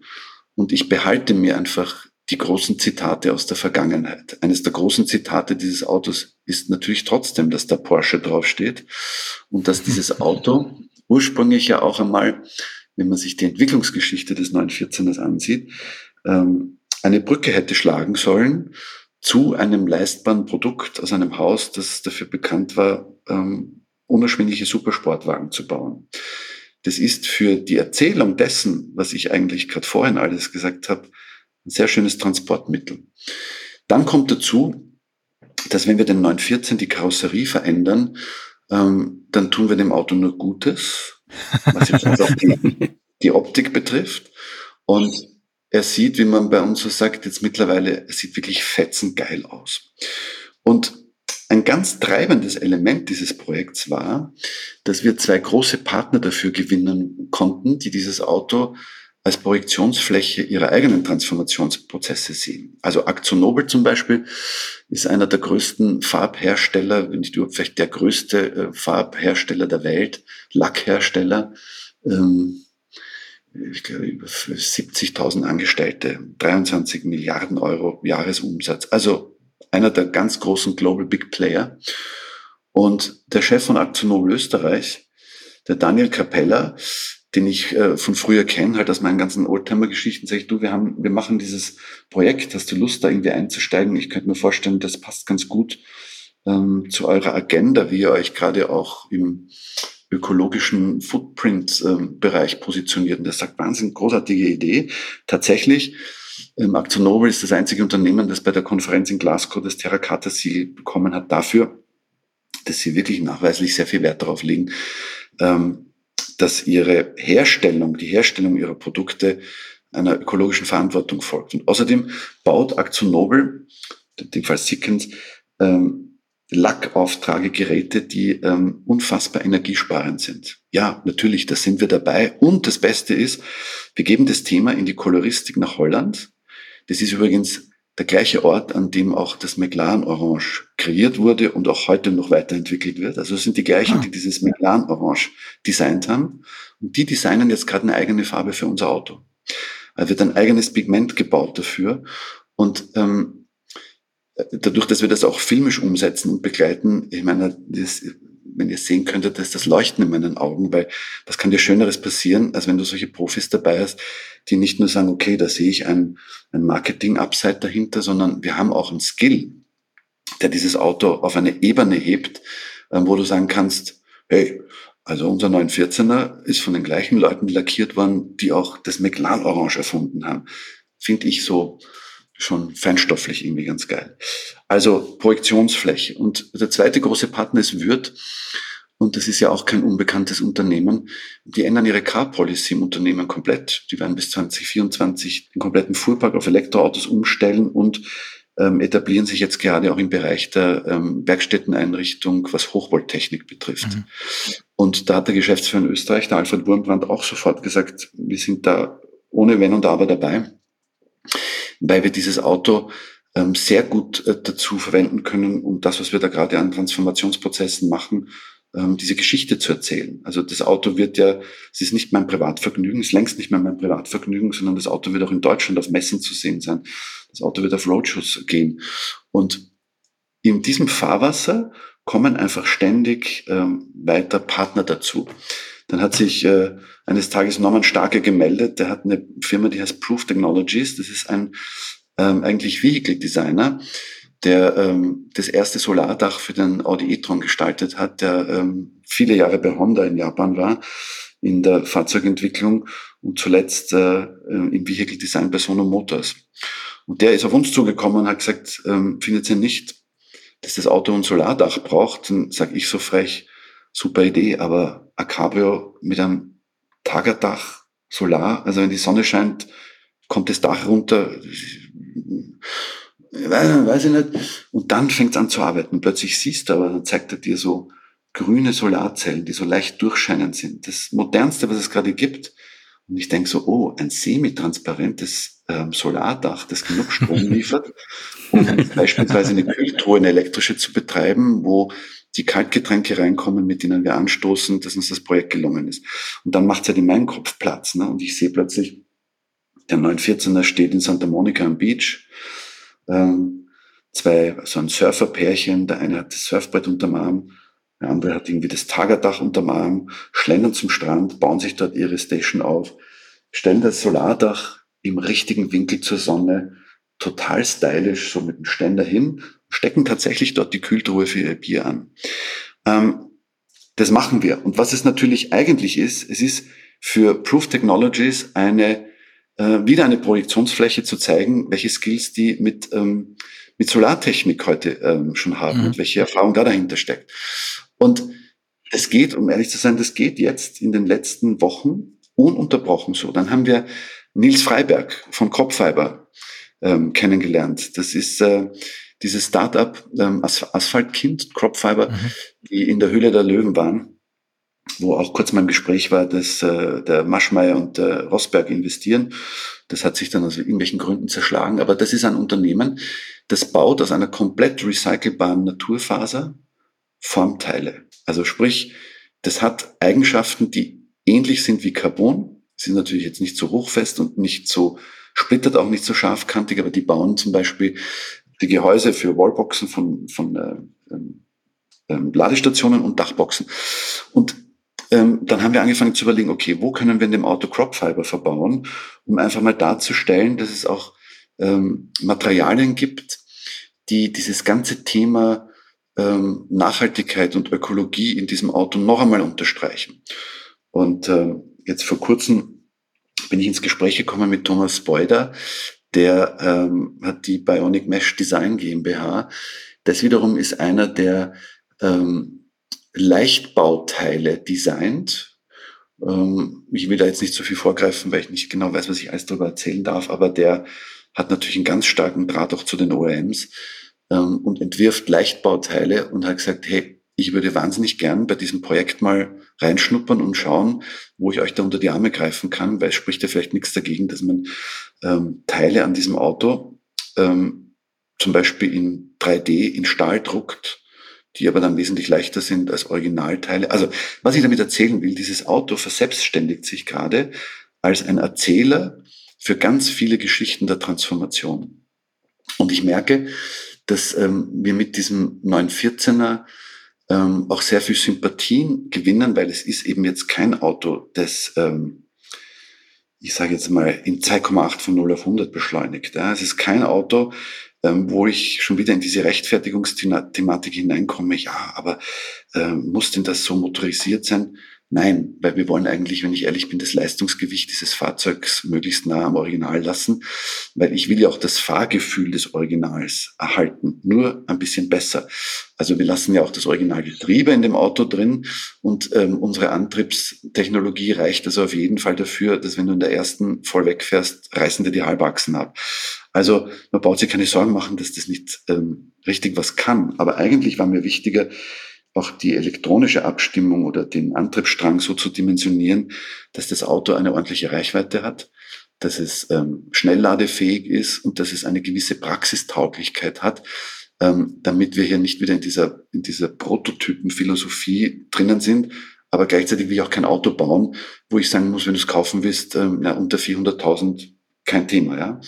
Und wir planen ja auch tatsächlich mit dem Fahrzeug in eine Kleinserie zu gehen und ähm, haben erst jetzt wieder aus Deutschland wieder einen geholt. Also bei uns ähm, stapeln sich jetzt schon die 914er, ähm, weil das tatsächlich der Plan ist. Und ich fand das ja auch ähm, ähm, ganz äh, tempting äh, von eurem Chefredakteur, von, von Jochen, dass er gesagt hat, naja, wer weiß, ähm, vielleicht macht das auch ähm, Sinn oder Spaß, wenn wir dieses Projekt einfach so äh, bis zur Fertigstellung begleiten. Und jetzt habe ich euch kennengelernt und ich sehe jeden Tag, dass die Geschichte nicht nur eine Schraubergeschichte ist und nicht nur mhm. noch eine Elektrifizierung und da bastelt wieder jemand irgendwo ein Oldtimer auf Elektron, sondern das ist huge. Und ich habe tatsächlich, ähm, ähm, ich bin ja ein, äh, ein sehr fantasiebegabter Mensch, aber ich würde mir wünschen, dass wir es tatsächlich schaffen, mit dem Auto auf die SEMA nach Las Vegas zu gehen und dort eine europäische Geschichte zu erzählen über Technologie, mhm. Über ähm, Partnership, über Zukunft und auch über eine große europäische Marke. Denn ähm, das bleibt schon ein Porsche. Also wir achten ähm, der Lukas Friedl, der uns ähm, das 3D-Design macht. Also unser Auto gibt's ja wirklich komplett als 3D-Modell, gibt's auch schon im Maßstab 1 zu 10. Wir werden das auch ähm, ferngesteuert. Ähm, ähm, jetzt hätte ich fast gesagt, okay. auf den Markt bringen. Also wir werden das, ähm, wir haben schon einen kleinen Prototypen, den man fernsteuern kann.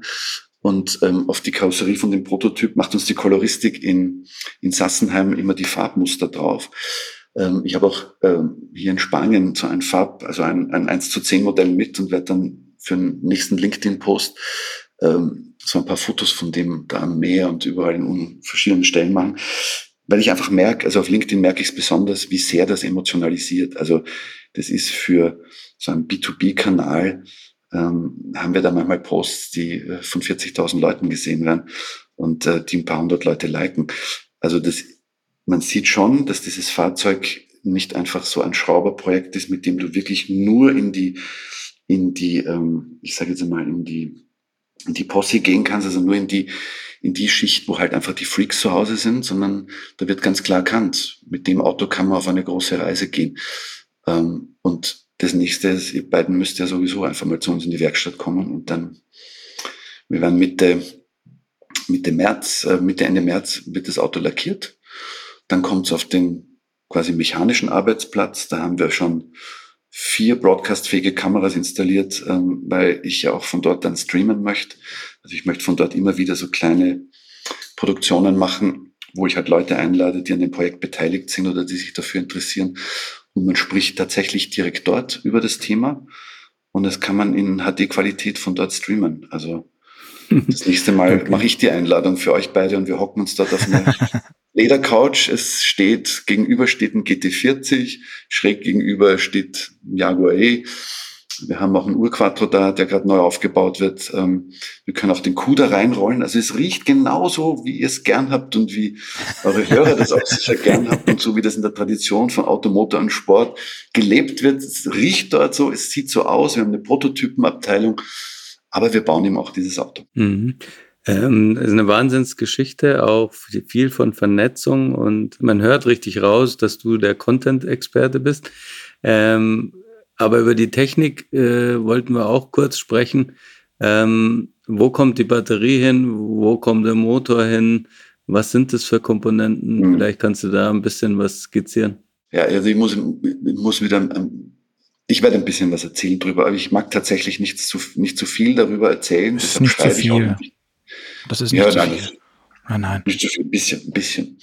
Also die Batterien, das kann ich ähm, ganz unumwunden sagen, die stammen aus einer Art Kooperation mit äh, Moon. Moon ist eine Porsche-Tochter, ähm, die gibt's in Deutschland auch. Das ist ein Unternehmen, das sich auf Ladeinfrastruktur, ähm, PV-Technologie, Lademanagement spezialisiert hat. Ähm, und ja, es ist kein Geheimnis, wir bauen dieses Auto mit Porsche Taycan-Batterien. Ja, Wahnsinn. Und ich habe 200 Kilowattstunden äh, Porsche Taycan Batterien bei mir in der Werkstatt liegen. Und wir werden davon, ähm, so wie es aussieht, drei Fünferpakete verbauen. Also wir werden ungefähr äh, 45 Kilowattstunden äh, Batterieleistung einbauen. Und wir werden, ähm, wir diskutieren jetzt noch darüber, ob wir ähm, in Serie schalten und über 400 Volt gehen. Das würde bedeuten, dass wir ein anderes Motorkonzept ähm, in Erwägung ziehen müssen, als es uns jetzt vorschwebt. Oder dass wir halt auf 110 Volt Basis, also Parallelschaltung elektrifizieren. Ähm, dann kann man mit ähm, Netgen-Komponenten arbeiten und ähm, der Motor, es gibt einen Post auf LinkedIn, da sieht man den Antriebsstrang schon. Mhm. Also da ist der Motor schon direkt ans Getriebe angeflanscht. Da ist ein relativ aufwendiges, relativ aufwendige Adapterplatten ähm, eigens dafür gefräst worden, die wir halt vorher im Cut-Design gezeichnet haben.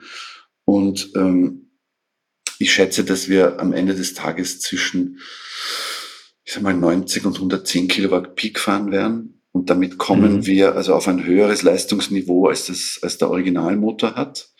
Wir bleiben aber bei dieser ganzen ähm, Konstruktion mit, ähm, ich sage jetzt mal 30, 40 Kilo auf oder ab ähm, Originalgewicht.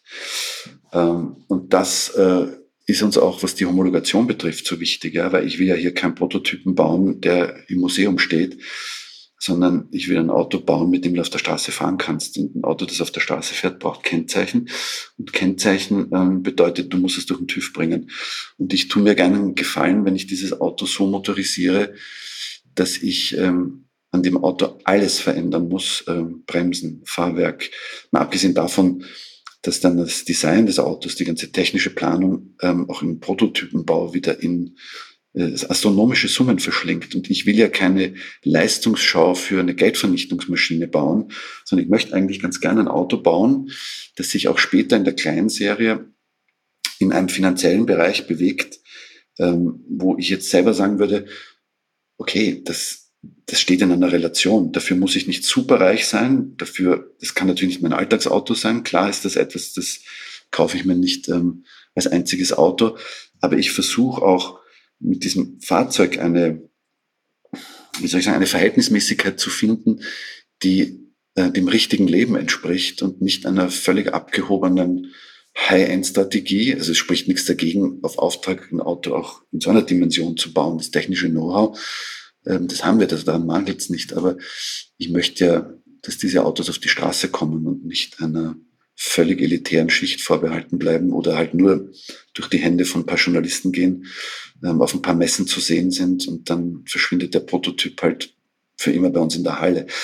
Ähm, ja. Und deshalb eigentlich auch wirklich diese, weil wir oft gefragt werden, oh, und wie viel Leistung und geht das dann noch richtig? Und ich habe doch da jetzt gesehen und da ist jetzt der, der neue Quattro da, der 2,8 von 0 auf 100 und 90 ähm, Kilowattstunden Batterie und, und ich bin auch mit diesem Kreisel RX1 gefahren, mit dem, mit dem äh, Mundel, mit dem Baumschlager. Und ähm, ja, das beschleunigt tatsächlich in drei Sekunden von 0 auf 100 und du bist ohnmächtig, wenn du am Beifahrersitz sitzt. Das ist natürlich alles machbar technologisch, nur ich sehe den Sinn nicht, also auch nicht für die Geschichte, die wir mit dem Auto erzählen wollen. Mhm. Also es ist ja auch ein Second Life Circle Thema, was die Batterien betrifft. Ähm, es soll ja auch zeigen, dass eine Batterie, die ausrangiert ist, einen anderen Dienst tun kann. Also ob die jetzt in einem Heimspeicherblock eingebaut wird ähm, oder ob sie halt in einem elektrifizierten Oldtimer äh, Wiederverwendung findet, ist schon mal ein Thema. Dafür brauche ich nicht 90 Kilowattstunden von dem Zeug in meinem Auto. Mhm. Ähm, gleichzeitig kannst du dir ausrechnen, wenn ein VW ID3 ähm, in der kleinen Variante hat 45 ähm, Kilowattstunden, wird, was geben die an Reichweite? Ungefähr 300 irgendwas Kilometer. Und das Auto wird ungefähr 700 Kilo schwerer sein als unseres. Also da kann man schon recht optimistisch sein, dass das, was ich mir so vorstelle, ich habe immer gesagt, das Auto muss ehrliche 300 Kilometer fahren und es muss in einer Zeit ladbar sein, die nicht Liebhaberei ist. Also ja. ähm, das macht, ihr kennt euch ja auch aus mit dem Thema, das ist natürlich ein Riesenunterschied technologisch, ob ich jetzt ein System auf 400 oder 800 Volt konzipiere und oh, dann mit Leistungen bis 150 Kilowattstunden reinfahre. Ähm, das macht, also das übersteigt auch letztlich, wenn man so will, ähm, unsere Absicht, weil wir wollen ja tatsächlich, wir wollen ja nicht ein Auto bauen, das sozusagen die letzte Speerspitze der aktuellen technologischen Möglichkeit im Ladebereich oder im Batteriebereich zeigt, sondern wir wollen einen Botschafter bauen, der alles erfüllt, was ich vorher erzählt habe und trotzdem ähm, auch was den Aufwand betrifft, in einer Sympathie-Range bleibt. Ich kann Ihnen nur sagen, wir haben, ähm, wenn ihr kommt, wir haben ein, ein 356er, ein, eine Replika da stehen, die ähnlich motorisiert ist. Und ähm, also da musst du dir auch Mühe geben, dass du nicht überall mit durchdrehenden Hinterrädern ähm, um die Ecke pickst. Also vom Fahrspaß ähm, wird das Auto nichts vermissen lassen. Ähm, ich denke nur einfach, dass äh, das sollte nicht in erster Linie unsere primäre Botschaft sein. Und ja. was die Gewichtsverteilung betrifft, um noch deine Frage Gerd, zu beantworten, wo die Batterien und dergleichen hinkommen. Also sie kommen natürlich erstmal dahin, wo der Motor saß, erstmal dahin, wo der Tank saß, dass wir halt auch die, die Balance, die Gewichtsbalance des Autos nicht so maßgeblich verändern, denn es soll sich ja auch so fahren wie das Original. Ähm, ja. Wir sagen manchmal äh, im Übermut, das Auto soll sich auch genauso geschissen fahren wie ein Auto aus den 70ern, aber du sollst zum Beispiel keine Kopfhörer mit haben, weil da rinnt nichts aus, da musst nichts einfüllen und was jetzt so die, die Drehmomentcharakteristik oder die Beschleunigungscharakteristik betrifft, ähm, wirst du sicher etwas Besseres unterm Hintern haben als das Original selber. Und dadurch, dass man das Auto schalten kann, du kannst es quasi in jedem Gang fahren wie eine Automatik, also du kannst auch mit der vierten losfahren. Ähm, und du kannst das Auto aber auch ganz normal schalten.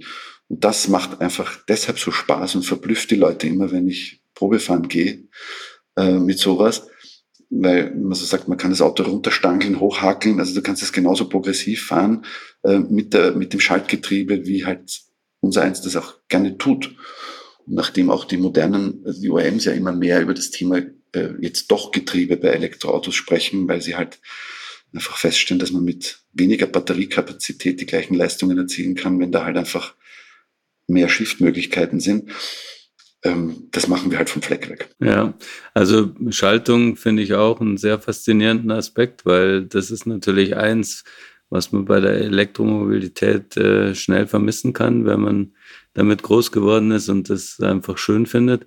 Ähm, ich finde es auch spannend, mir vorzustellen, wie sich das dann anfühlt, also zwischen den einzelnen Gängen ähm, werdet ihr nicht angesichts der Drehmomente von so einem Elektromotor Probleme haben mit der Kraftübertragung. Und du hast ja vorher schon gesagt, die Antriebswellen abreißen. Ja, die erste. Also du weißt ja, wie das ist. Das ist immer, das ist so wie bei Hot Rods und Dragstern und ähm, am Ende des Tages ist es wie bei Muscle Cars. Also ich kann mit dem Kuder in der ersten auch an dem Auto viel kaputt machen, wenn die Slicks angewärmt sind und du über eine Bodenwelle fährst und genau wieder voll aufs Gas steigst, ähm, wenn die Hinterachse aufsetzt. Jetzt, ähm, ja. also ich glaube, dass es wie immer, ähm, es gibt ein kopfwehfreies, äh, äh, eine Green Card für, für jede Idiotie gibt es natürlich eigentlich bei keinem Fahrzeug. Du kannst auch jedes moderne Straßen-Serienfahrzeug innerhalb von zwei Runden auf einer Rundstrecke komplett demolieren, ohne wo dagegen zu fahren. Also ich würde es halt nicht machen, ähm, Vollgas in der ersten loszufahren. Aber wir können es mal ausprobieren. Und wenn ihr jemanden habt, der die Taxe dann zahlt, äh, das Experiment nicht macht, sofort. Ja. Ich habe das, ich habe das tatsächlich mal gemacht. Also nicht, nicht jetzt mit einem 914, aber ich hatte mal die Gelegenheit mit einem GT86 war das, glaube ich, mit einem Leaf-Antrieb. Also jetzt nichts, mhm. wo man sagt, boah, das reißt mich jetzt völlig vom Hocker und das ist total verrückt. Aber dieses Teil im ersten Gang anzufahren, weil Schaltgetriebe war auch noch drin, original alles, das war schon eine andere Nummer. Also bequem wurde wenn man dann im dritten fuhr, so alles. Oder mhm. im vierten. Mhm. Ähm, und das ist tatsächlich cool. Aber die Kupplung beispielsweise hat er rausgebaut, weil er gesagt hat, die stirbt eh innerhalb von Nanosekunden, deswegen nehmen wir die einfach weg. Mhm. Und dann musst du halt hart durchschalten, was auch das, du, du wirst das können und für dich kein Problem sein, aber ähm, jetzt nicht für jeden sowas ist. Und ich musste mich auch wieder erstmal dran gewöhnen, solche Späße zu tun. Ich glaube, das, was wir vielleicht so äh, uns final ausmachen sollten, ihr müsst einfach mal zu uns auf Besuch kommen. Das machen das wir eh, das ist Das Müsst ihr ja sowieso machen, wenn ihr uns ein bisschen begleitet bei dem Projekt. Und dann zeige ich euch noch so ein paar Entwicklungen, ähm, an denen wir rumprobieren, auch mit MRAG-Motoren, die direkt in der Getriebeglocke von einem Automatikgetriebe aus dem 190er Mercedes drinnen sitzen. Also es gibt, es gibt ganz spannende Überlegungen, die wir da anstellen, um jetzt nicht für den 914er, wir bauen ja auch noch einen Dallara und äh, einen X19. Ähm, also wir experimentieren einfach ununterbrochen ähm, mit so mit so Dingen und profitieren natürlich davon, dass sich die Technik im Augenblick extrem weiterentwickelt ähm, und dass ähm, wir Gott sei Dank schon rechtzeitig damit angefangen haben, weil ich glaube, dass dieses Thema Retrofitting ähm, ich glaube, dass es eine ziemliche Größe kriegen wird. Mhm. Mhm. Kannst du für dich schon irgendwie abschätzen, wie viele äh, 914 elektrisch da vielleicht mal aus eurer Garage rollen oder gibt es da irgendwelche Pläne? Also wir haben jetzt noch mal drei uns besorgt. Wir haben drei weitere im Auge. Die, ähm, das macht ja auch immer, also wir suchen ja ganz speziell nach Autos, die eine gewisse Restaurierungsnotwendigkeit aufweisen, weil ich ähm, kaufe jetzt nicht einen 914er, der top restauriert ist, reißt den auseinander ähm, und baue das Auto komplett um, sondern wir suchen schon ganz gezielt nach Fahrzeugen, die halt in einer Preisrange sind, wo du sagst, gut, da kaufe ich mir die Substanz, ähm, im Idealfall ohne Motor, weil den brauchen wir nicht. Ähm, und von dort aus machen wir dann sowieso Frame-off-Restaurierung.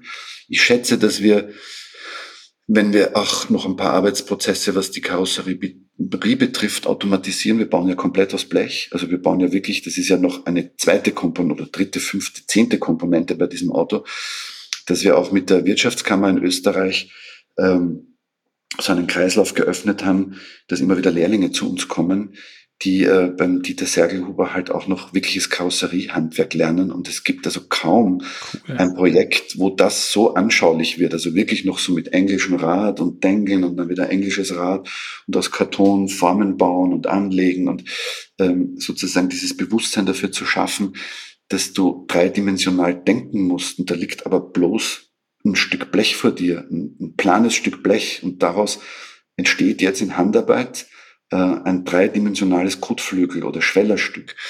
Und ich sehe das bei den beiden Burschen, die bei uns oder beim Didi Fix äh, als Lehrlinge angestellt sind. Die können das kaum erwarten, dass Montag wird und dass in die Werkstatt zurückkommen, weil die halt mhm. teilweise auch in dieses Projekt eingebunden werden.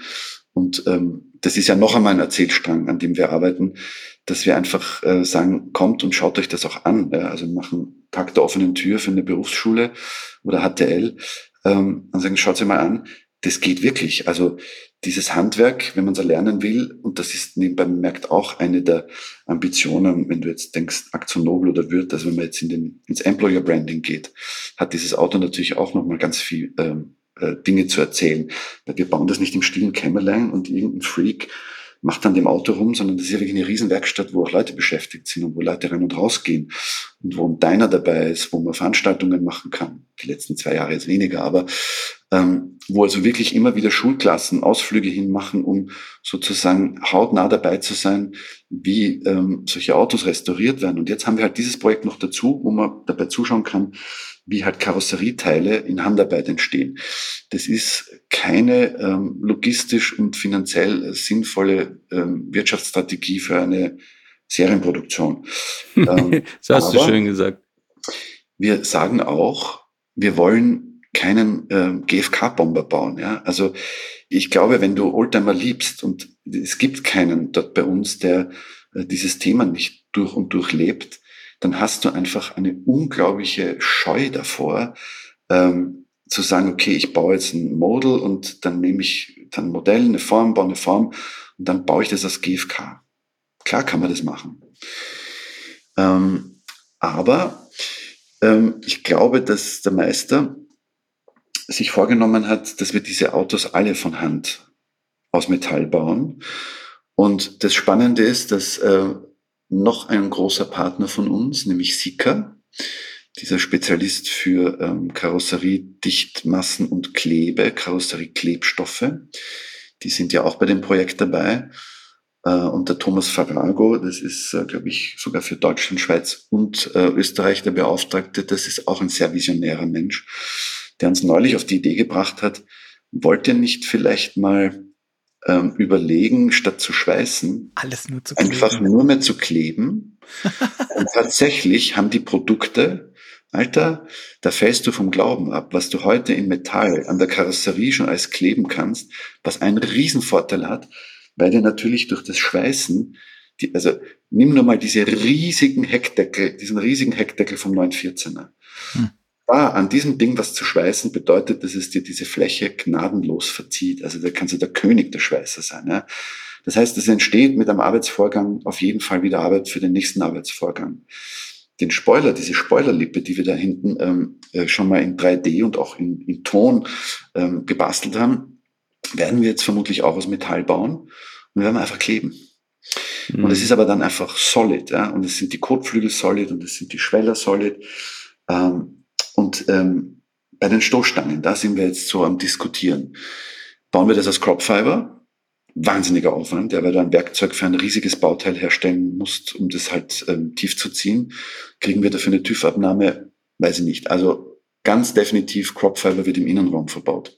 Gibt es auch schon erste Scribbles ähm, aus unserer Designabteilung davon. Ähm, die andere Variante ist, dass wir auch die Stoßstangen vorne aus Metall bauen als Form.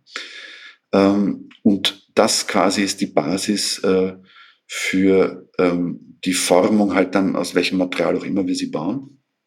Aber eigentlich haben wir uns schon darauf verständigt, dass das Auto im Wesentlichen solid gebaut wird. Ähm, und ich denke schon, um deine Frage zu beantworten, Gerd, ich denke also schon, dass man sechs bis zehn Autos im Jahr schaffen kann. Ähm, wie gesagt, es ist ein kleines Auto. Ich versuche den technologischen Aufwand überschaubar zu halten. Ich möchte gern einmal durch die Homologation gehen. Ähm, ja, also äh, ob es zu einer Kleinserie kommt, wird natürlich damit zu tun haben, wie, ob man es finanzieren kann. Das ist gar keine Frage. Mhm. Also da reden wir dann, ich werde sicher weder jetzt noch später jemals verlautbaren, dass am Ende des Tages schon an, an Geld in dieses VDI-Projekt jetzt geflossen ist. Kannst du ausrechnen, das sind jetzt ungefähr zweieinhalbtausend Arbeitsstunden drauf. Also ich meine, da braucht man auch nochmal rechnen, wenn man das in... Ich glaube, man sollte das lassen. Das macht nicht glücklich. Umsetzt. Das macht ja, nicht aber, glücklich. Aber das wäre so eigentlich, ähm, das wäre unser Plan, ähm, dass wir versuchen, das in, in Kleinserie zu produzieren. Aber jetzt bauen wir erst einmal den Prototypen Nummer eins. Ähm, mit der festen Absicht, äh, den zu homologieren. Das sieht auch ähm, ganz gut aus, weil wir lassen uns dann natürlich auf dem Weg dorthin beraten, ähm, dass wir nicht irgendwelches Zeug verbauen, was du sowieso nie zugelassen kriegst. Mhm. Ähm, und ähm, ich denke, dass wir am Ende Q2 22 jetzt, Anfang Q3 mit dem Auto fertig sind. Und ähm, dann wird es halt auf die Partner ankommen, wohin das Auto zuerst die Reise antritt. Ins Fernsehen, äh, auf eine Eröffnung bei Würth oder Aktion Nobel, auf eine Messe in, in Deutschland, ähm, auf eine Roadshow. Das müssen wir uns dann mit den Partnern ausschnapsen. Ähm, ich habe auf jeden Fall äh, eine Anfrage für die E-Cannonball im September, dass wir da unbedingt mitfahren sollen mit dem Auto. Ähm, ich habe erste Signale, dass ich als Vorausauto auch bei der Enstar Classic, wo ich ja seit ich 15 Jahren immer mitfahre, mit irgendwelchen verrückten Zeug als Vorausauto mal fahren könnte. Also es gibt sobald das Auto fertig ist, haben wir tausend ähm, Einsatzbereiche äh, ja. dafür und, und Medientermine, was der Kuckuck was. Aber ich denke, ähm, es wird zwar fertig sein, das Auto, aber wir haben halt noch zwei Partner in der Hinterhand, die was damit machen wollen. Also 2023 wird es mit dem Matrix Charging System von Isling ausgestattet. Das ist diese ähm, konduktive Lade Automatik, ähm, die unten aus dem Boden ausfährt und auf ein Ladepad geht. Mhm. Ähm, das ist 2023 serienreif. Ähm, das ist ein Startup aus Österreich, aus Graz. Und wir werden dann sicher der erste Restomod sein, der mit so einer Ladetechnologie unterwegs ist.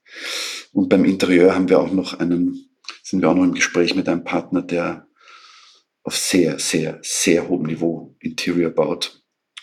Und vielleicht äh, schaffen wir mit dem auch nochmal eine Schleife. Aber wir fangen parallel schon mit dem nächsten an. Also so gesehen, wenn ihr dann kommt, ist gut möglich, dass schon der nächste in Arbeit ist. ja, sehr gut. Ähm, ich habe äh, zum Schluss vielleicht äh, nochmal eine Frage, die, ähm, ja, die muss eigentlich der Luca stellen.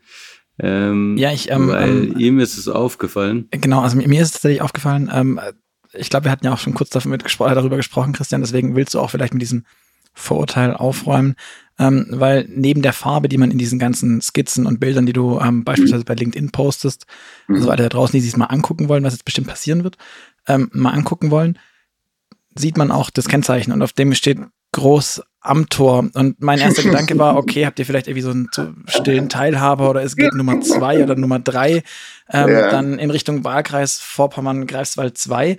Ähm, mhm vielleicht möchtest du das vielleicht noch sagen, weil ich so viel ja. mit Amtor habt ihr gar nicht zu tun, glaube ich. Also ich werde das Geheimnis jetzt lüften. Man könnte natürlich, du hast mich natürlich da jetzt auf eine Idee gebracht, dass man daraus eine Geschichte medialer Natur konstruieren könnte. Die, aber nein, da willst du nicht anstreifen. Also das, das lässt sich relativ leicht erklären. AM auf dem Kennzeichen ähm, ist das Kürzel für Amstetten in Niederösterreich. Ähm, dort steht das Auto, dort wird es gebaut. Amstetten. Also später wird auf unseren Visitenkarten stehen, wenn das Auto international vertrieben wird, Amstetten, Paris, London, New York, eh klar, Santa Monica. ähm, da kommt das AM her und Tor ähm, stammt, ähm, ist eigentlich das Kürzel ähm, für den Lukas Friedl, für unseren Designer. Der hat äh, äh ein 3D-Studio, das heißt Projekt Tor Design. Und natürlich sind wir nicht im Traum auf die Idee gekommen, dass diese Assoziation zu Philipp Amthor hergestellt werden könnte.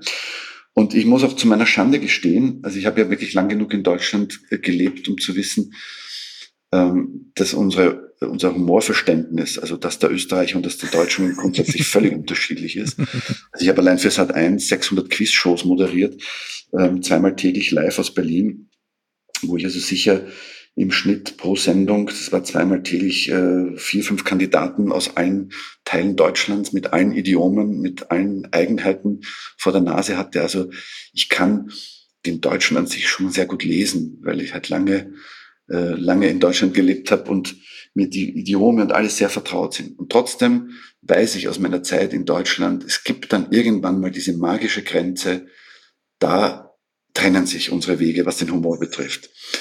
Und dort muss man dann entscheiden, ähm, was man sein will, was man aushält, was man sich leisten kann. Deshalb ähm, nicht zu viel Witze über Amtor. Aber ähm, ich habe dann auf ähm, unter einem Post bei LinkedIn stand dann äh, ein Kommentar, der sowas genau sowas Ähnliches sagte wie: Ah, ähm, wird da schon der neue Dienstwagen vom Philipp gebaut? Und ich meine, auf Social Media, jeder, der auf Social Media ist, weiß, und LinkedIn ist da eher ein, ein ganz harmloser Kanal, weil es ein Business-Kanal ist, weiß, dass da ja den Spinnereien teilweise keine Grenzen gesetzt sind. Und dann habe ich mir gedacht, okay, haha, sehr lustig. Hahaha. Äh, und ja, habe geschrieben, Philipp. welcher Philipp? und dann schreibt er irgendwann zurück am Tor. Und dann habe ich mir gedacht, okay, du hast jetzt zwei Möglichkeiten, Klerici. Du kannst also quasi wie früher als du zum Duell geschritten bist, sagen, okay, ich mache mich jetzt einfach gerade, aber wir machen es uns morgen um fünf unter der Bluteiche aus. Mein Sekundant ist. Oder ich sage einfach, Entschuldigung, ich war einfach zu blöd dafür. Ich habe es nicht gerafft. So habe ich es dann auch gemacht.